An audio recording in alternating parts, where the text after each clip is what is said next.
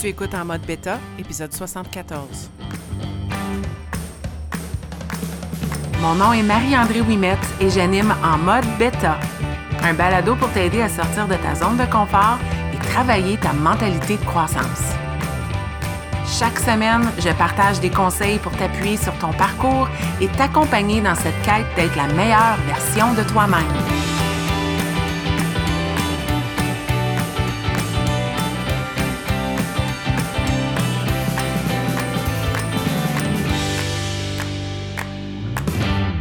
Bienvenue dans ce 74e épisode de En mode bêta. J'espère que tu vas bien.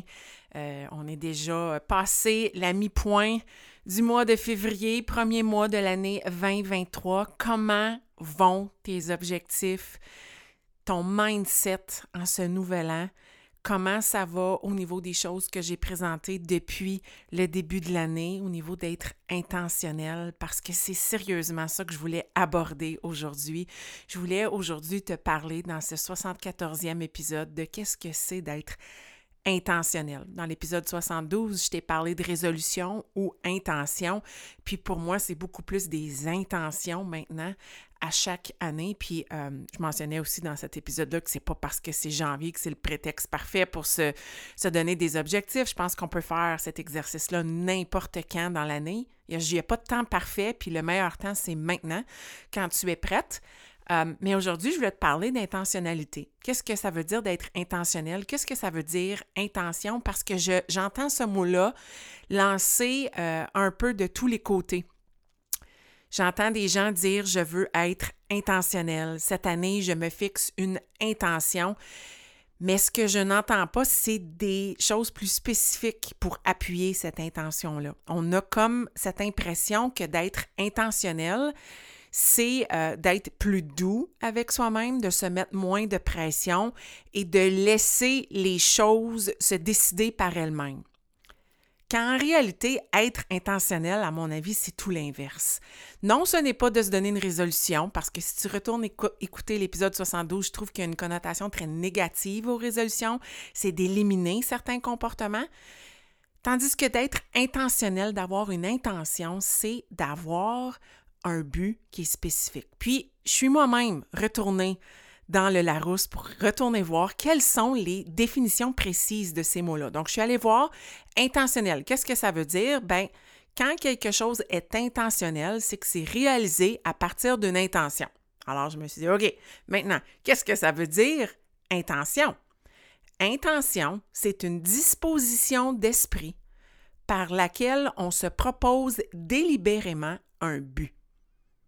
Délibérément un but pas rien dans cette définition-là qui dit je laisse ça dans les airs et l'univers va décider.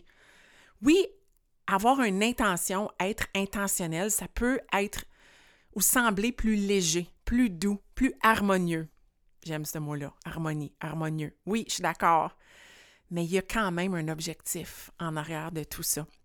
Alors, je voulais faire du pouce sur l'épisode 72 et honnêtement, l'épisode 73 où je te parlais de euh, mon ingrédient magique qui est la constance, parce que ça va de pair. Si on veut être plus intentionnel en 2023 ou n'importe quand dans sa vie, on se dit, OK, là, je veux faire les choses avec intention. Quand je vais prendre des décisions, je vais y ajouter de l'intention. Mais c'est difficile d'être intentionnel si on n'a pas des choses spécifiques dans notre intention, si on n'a pas des, des outils de mesure, des échéances, si on ne brise pas l'intention en plus petites choses spécifiques. Moi, j'aime beaucoup tout ce qui est SMART, l'acronyme SMART. Donc, quand on se fixe des buts, ce qui est une intention, on veut quelque chose qui est spécifique, qui se mesure, qui est euh, atteignable, qui est réaliste et qui est dans le temps, temporel, donc dans une échéance de temps. Donc, si moi je me dis je veux agir avec intention, donc être plus intentionnel en 2023 ou au mois de janvier, bien, quel est mon but et comment je vais m'y prendre pour atteindre ce but-là? Il y a de la réflexion en arrière du mot intention. Se fixer une intention, c'est pas juste se donner un mot puis laisser ça dans les airs c'est d'avoir un plan. Puis dans l'épisode aujourd'hui, je voulais te donner des exemples. Des exemples d'intentions que j'ai entendues dans les 18 derniers jours de 2023 parce que j'ai eu beaucoup de discussions avec plusieurs personnes, des gens qui me suivent sur les réseaux sociaux, des connaissances, des membres de ma famille, des membres de la Brigade Beta, des leaders coachs dans la Brigade Beta. J'ai beaucoup jasé de vision, de vision board, d'objectifs depuis trois semaines. Bien, bientôt trois semaines, on arrive au 21 super. Puis voici ce que j'entends euh, souvent, puis je veux te montrer comment on peut le rendre plus intentionnel, comment ça peut vraiment devenir une intention et un but que tu peux réellement atteindre si tu t'y prends un petit peu mieux. Parce que se fixer, puis je le répète, se fixer des intentions, c'est se fixer un but. Si on se fixe un but, il nous faut aussi réfléchir au plan pour y arriver. Si je te dis aujourd'hui que je m'en vais à Chicago, ben ma première chose que je vais faire, c'est d'aller voir sur Google Maps l'itinéraire pour me rendre. Je pourrais venir à bout de me rendre à Chicago sans aucun itinéraire, même dans l'ancien temps quand j'avais réellement une carte dans ma Honda, euh, Honda Civic 91 qui était blanche. J'avais une carte de Montréal. OK? Puis je vais te raconter une histoire. Je fais vraiment une grande parenthèse. J'avais une carte de Montréal. J'étais allée voir Stéphane qui habitait à l'autre bord de Montréal et je m'étais perdue en ville. Puis j'étais un peu anxieuse, stressée. Euh, fille de campagne ici qui était pris au centre-ville de Montréal, dans une ruelle en dessous d'un pont. Je pense que c'était le Champlain, partie du pont Champlain ou dans ce coin-là. Le changeur turco, bref, je viens pas de Montréal. Je te nomme des choses, mais il me semble que c'est tout dans le même coin. Puis, euh, j'appelle Stéphane en panique qui vient de Montréal et il sort sa carte, lui aussi.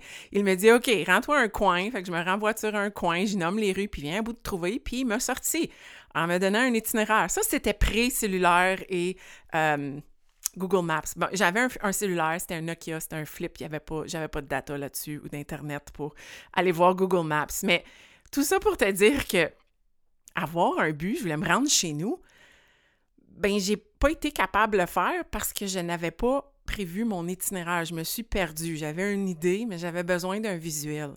Puis moi, en 2023, le Google Maps, je le mets tout le temps, comme à moins de vraiment savoir où je m'en vais, j'ai besoin du play-by-play, j'ai besoin de chacune des étapes. Alors, si mon but, tout comme une destination, je ne prévois pas l'itinéraire pour m'y rendre, ben je trouve que c'est plate parce que je vais finir par ne pas atteindre ce but-là et je ne serai pas fière de moi. Si je me donne une intention, c'est parce que j'ai le goût d'atteindre ce but-là. Sinon, pourquoi je parlerais de ce but-là?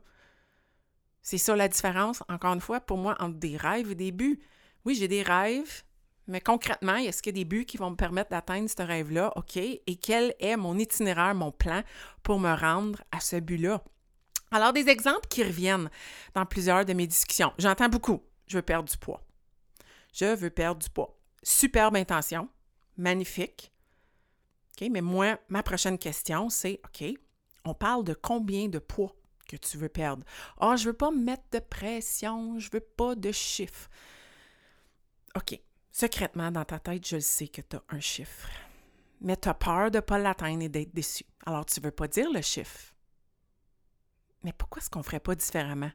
Dis le chiffre. Est-ce que c'est 10 livres que tu aimerais perdre? Est-ce que c'est 20 livres? Est-ce que.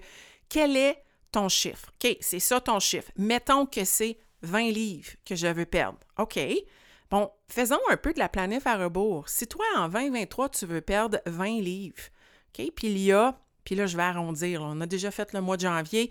Mettons qu'il reste 10 mois dans l'année. En reste 11, là. Je le sais, je suis capable de faire de la maths. Mais mettons qu'il en reste 10. Ben 20 livres, c'est à peu près 2 livres en moins à chaque mois. Je le sais que pas tout est parfait, puis tu perdras peut-être pas deux livres à chaque mois, peut-être que tu vas en perdre trois, ensuite tu vas en prendre une, mais si tu fais la courbe, elle va descendre.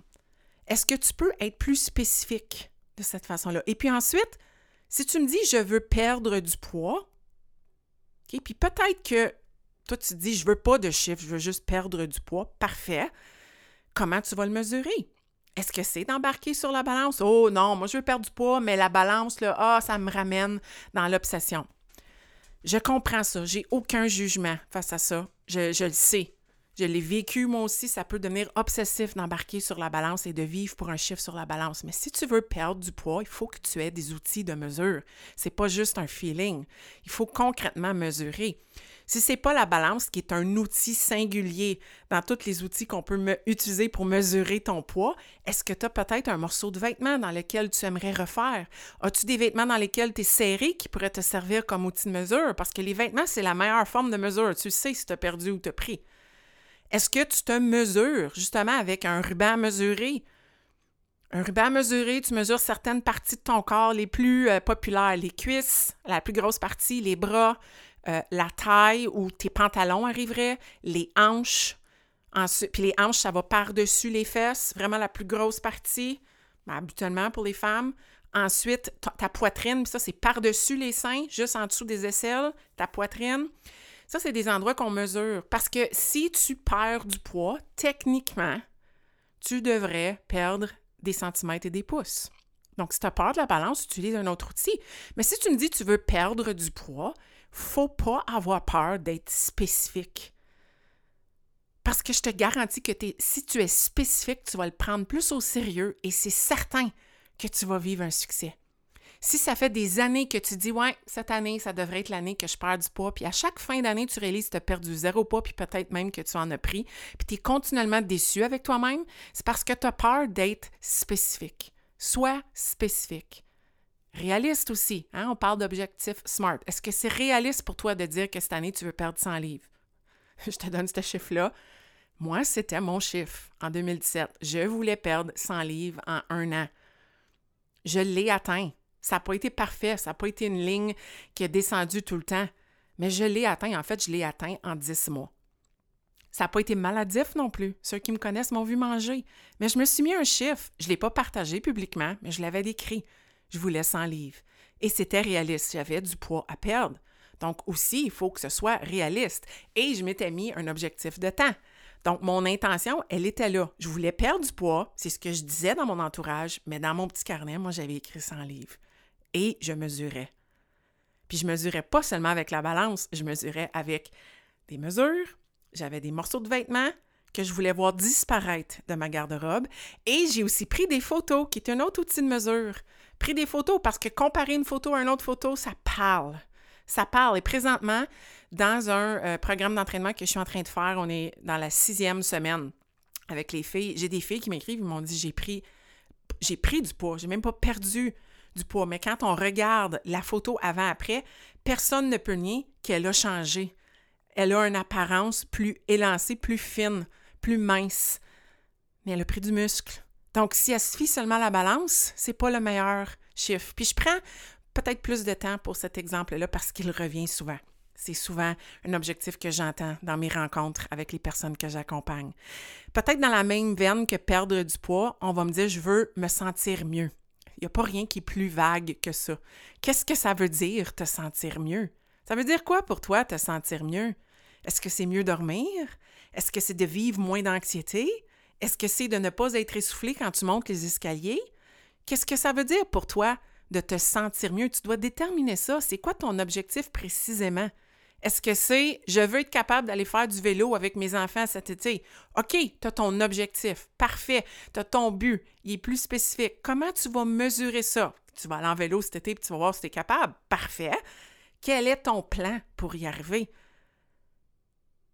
Donc, est-ce que c'est de bouger plus? Est-ce que c'est de faire des petites sorties à vélo? Est-ce que c'est de faire du spinning dans ton sous-sol dès maintenant? Je ne sais pas qu'est-ce que c'est, mais il faut que tu aies un plan. Ça ne va pas juste arriver par hasard te sentir mieux, c'est une accumulation de choses que tu mets en place d'habitude. Il n'y a rien de plus vague que de dire je veux me sentir mieux. Spécifiquement, puis je t'achalante, moi, quand je parle avec des gens, je demande d'être plus spécifique. Qu'est-ce que tu veux ressentir pour te sentir mieux? Parce que c'est très, très, très large. Peut-être que toi, c'est de bouger plus. Super, j'adore ça. Mais c'est quoi bouger plus? Si une patate de divan en ce moment, peut-être que bouger plus pour toi, c'est tout simplement une séance d'entraînement par semaine. Ou peut-être que c'est 10 minutes de marche à tous les jours. Il n'y a pas de bonne ou de mauvaise façon de le faire. Mais bouger plus pour toi, ça veut dire quoi? Mets un chiffre sur la table. J'ai rencontré une nouvelle cliente la semaine dernière. Elle a déjà couru des demi-marathons. Elle me dit ses temps et elle était beaucoup plus vite que moi. Puis aujourd'hui, elle a de la difficulté à ne pas être essoufflée, à marcher. OK? Donc, on a du chemin à faire. On a perdu des acquis, puis elle est déçue d'elle-même. Mais elle a une autre chance, là. C'est pas grave. Puis quand on s'est jasé, elle me dit, mais moi, je veux m'entraîner 6 à 7 fois par semaine. J'ai dit, OK, si on commençait par 4, tu fais zéro, là, depuis quelques années puis tu es continuellement pas fier de toi. Si on commençait par quatre, puis je le sais que cette semaine, je vais être obligée de la surveiller parce que la vieille, intense personne en elle veut, puis c'est pas parce qu'elle est vieille, la, vieille version d'elle-même, c'est ce que je voulais dire, veut viser l'intensité, elle veut se brûler dès tout de suite, puis ça marche pas depuis quelques années. Elle veut retrouver cette personne-là qui était demi-marathonienne, mais c'est un idéal qui est plus là. Il faut repartir à zéro. Donc, on va commencer avec quatre fois par semaine. Ça, c'est bouger plus. En réalité, une fois par semaine, ce serait plus que ce qu'elle faisait la semaine passée. Bouger plus. Qu'est-ce que ça veut dire pour toi et comment tu vas t'y prendre? Donc, avec elle, ça a été lundi, mardi, jeudi, vendredi, pas d'entraînement les fins de semaine. Elle veut profiter de son temps avec sa famille. Ça, ça m'amène à une autre intention que j'entends beaucoup. Je veux être plus présente. Super, j'adore ça. C'est aussi sur mon tableau de vision, de vision board pour l'année. Mais ça veut dire quoi ça pour toi, être plus présente? Est-ce que ça veut dire de mettre ton cellulaire de côté le soir quand tu es avec ta famille? Est-ce que c'est euh, de, te faire des dates avec ton conjoint, ta conjointe, de faire des dates avec chacun de tes enfants? Est-ce que c'est de planifier une activité par semaine où on n'a pas de cellulaire? Comme, tu vois-tu où je m'en vais? Il y a tellement de possibilités. Qu'est-ce que ça veut dire pour toi d'être plus présente? Parce que quand la vie roule, puis que tu as cette intention vague-là dans ta tête et dans ton cœur, je te dis que si tu n'es pas spécifique, que tu n'as pas des choses spécifiques sur ton calendrier, ton agenda ou ta liste de choses à faire, puis je veux pas que tu te stresses avec ça, mais si tu n'as pas des petites actions spécifiques, je te garantis que ton intention va prendre la fenêtre. Tu vas l'oublier parce que la vie roule à 100 000 à l'heure, puis tu es tiré de tout bord, tout côté. Donc, pour venir à bout d'être intentionnel et de te choisir, il faut que tu sois spécifique. Il faut que ton intention soit en réalité un but, parce que c'est ça que c'est. Et un but, c'est spécifique, c'est une cible. Quand tu as ta cible dans ta face, puis que tu te fais un plan pour y arriver, c'est quasi impossible de ne pas y arriver. Puis si tu n'y arrives pas, je te garantis que tu vas avoir progressé, bien plus que si tu n'avais pas eu un but spécifique et un plan. Ce ne sera pas juste un beau souhait, ce ne sera pas juste Ah, l'univers va me l'apporter si je le mérite. Non, tu vas aller chercher, tu vas l'atteindre, tu vas grandir. C'était l'objectif d'aujourd'hui, de remettre les points sur les i puis les barres sur les t. Être intentionnel, ce n'est pas un simple souhait, c'est d'être spécifique. C'est de réellement se fixer un but, de savoir quoi et de déterminer comment on va y arriver. Alors, je te souhaite d'être intentionnel au max, et si jamais tu as besoin d'accompagnement pour déterminer tes intentions, tes plans pour l'année à venir, n'importe quand pendant l'année, sache que je fais ça en privé, des consultations, de l'accompagnement, du coaching. Ça me ferait plaisir de travailler avec toi. Tu peux m'écrire n'importe quand en privé. Et si jamais l'épisode d'aujourd'hui t'a parlé, tu penses que ça pourrait servir à quelqu'un dans ton entourage, partage-lui l'épisode. C'est ma plus belle paye. Plus a de gens qui écoutent, plus je suis heureuse. C'est pour ça que je le fais gratuitement chez moi, par projet de passion, parce que moi aussi, j'aime ça, être plus intentionnel et grandir avec toi. Je te souhaite une merveilleuse semaine.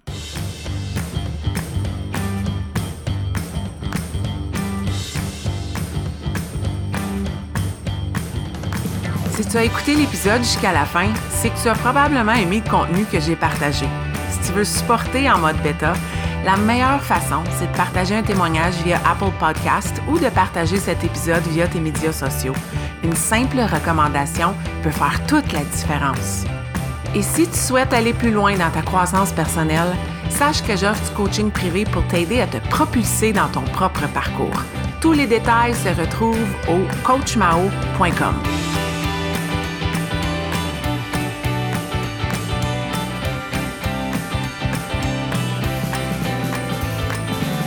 Un énorme merci et à la semaine prochaine.